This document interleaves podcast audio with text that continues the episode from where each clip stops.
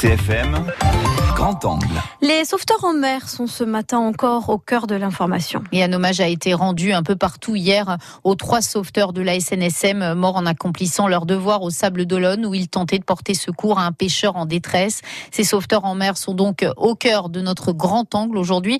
Des hommes qui risquent leur vie pour aller porter secours et des hommes qui ont besoin, Patrick Ross, de soutien.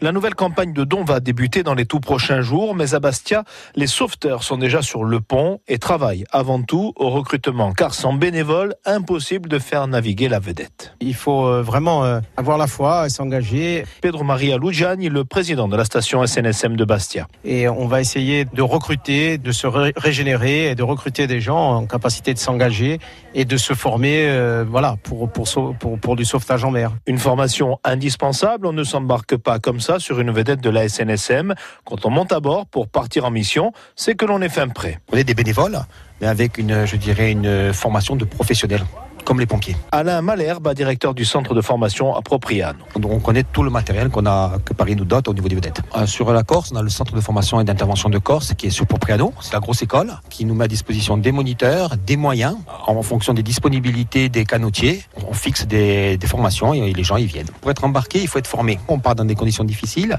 avec des, interventions de plus en plus complexes. C'est un travail d'équipe. On, on forme nos canotiers à ça, à travailler en binôme et de manière à avoir une réponse adaptée, c'est-à-dire d'être complémentaire. Si à un moment il y a quelqu'un qui a un petit doute, il y a toujours le collègue qui va euh, rattraper le coup. Et en mer, les situations sont généralement périlleuses, rappelle Pedro Maria Lugiani. Euh, il y a deux ans, il y a eu une évacuation sanitaire d'un jeune homme qui faisait un, AVC qui a été particulièrement compliqué. Il y avait tellement de vent que l'hélico ne pouvait intervenir. On a sauvé le jeune homme, on a évacué ses parents. Tout s'est bien terminé, mais c'était extrêmement difficile et périlleux. À chaque port, sa spécificité. À Bastia, les interventions sont diverses et le canal de Corse, objet de toutes les attentions. Bastia, évidemment, n'est pas le, port où il y a le plus de plaisance. Hein. Je pense à, la Balagne, à Ajaccio, à d'autres point fort. Mais euh, on a aussi, euh, on, fait quand même des, interventions sur des plaisanciers, on fait des évacuations sanitaires, on peut intervenir sur des bateaux en feu, sur des bateaux échoués ou sur des, bateaux qui ont, qui, qui, ont des voies d'eau.